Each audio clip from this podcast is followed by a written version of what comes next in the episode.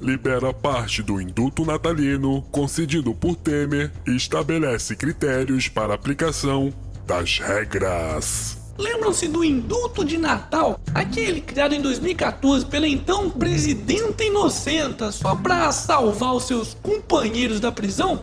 Pois é, no ano passado, o bananão do Temer tentou fazer a mesma coisa, só que para salvar os seus próprios coleguinhas. E para isso chegou até mesmo a afrouxar ainda mais as regras do indulto, para assim facilitar o perdão a condenados por corrupção.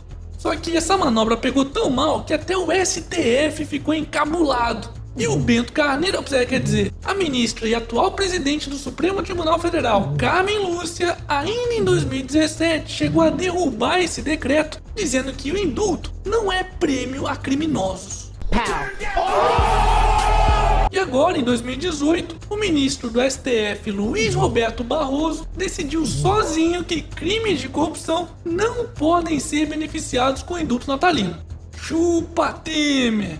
Mas é bom não comemorarmos muito não, afinal de contas, de cabeça de juiz e bunda de neném, ninguém sabe o que vem. E por falar em cabeça de juiz, Juízes param na quinta em defesa do auxílio moradia.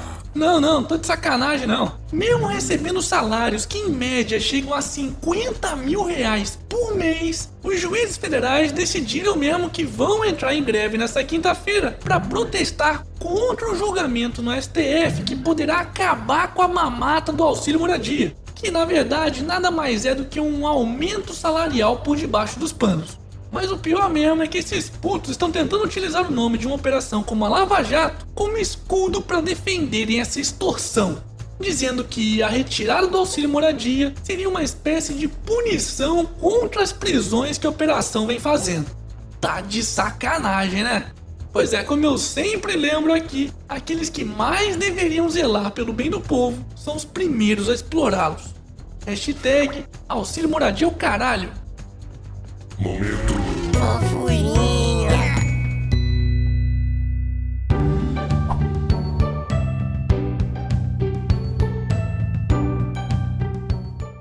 Pronto, pronto, passou. Bora voltar pra realidade?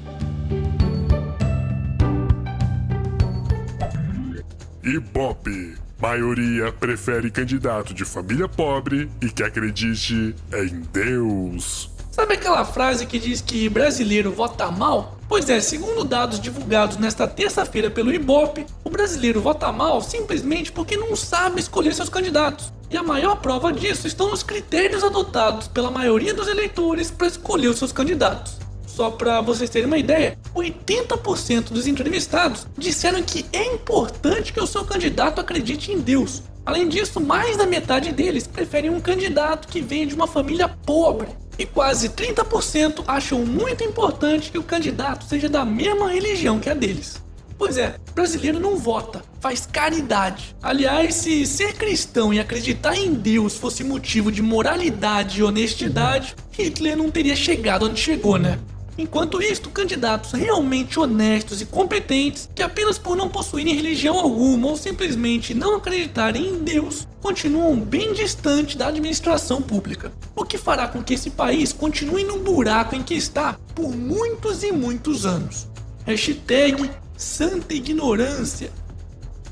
Momento Jabá.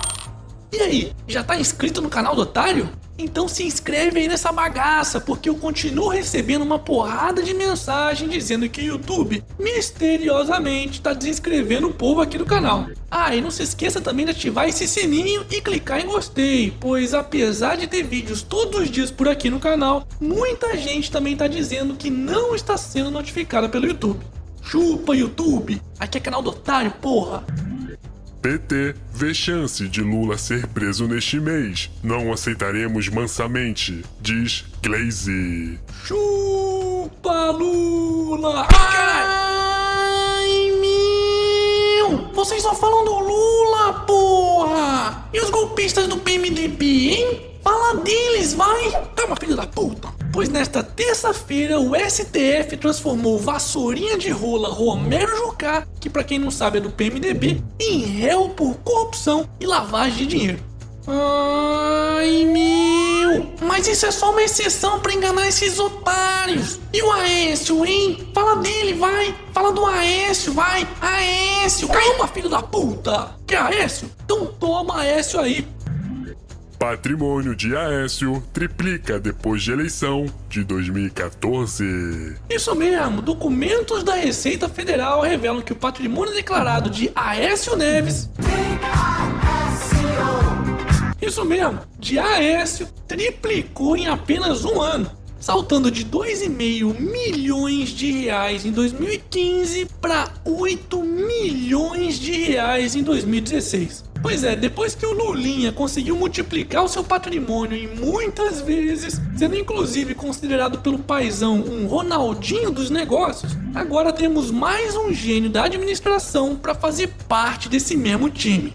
Aliás, já que o Mineirinho é tão bom assim em ganhar dinheiro, por que, que ele teve que pedir 2 milhões de reais emprestado ao amigão Joesley Safadão para pagar seu advogado, hein?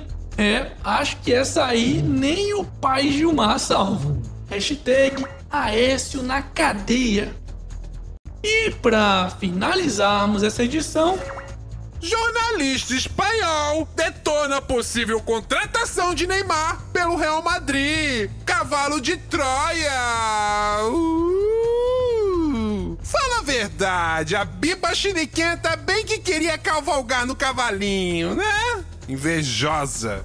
é mesmo, é. ¡Tú eres un caballo de Troya!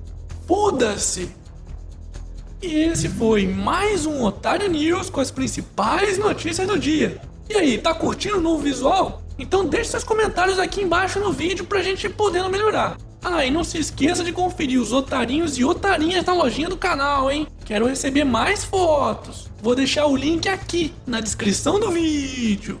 E amanhã, quem sabe, tem mais.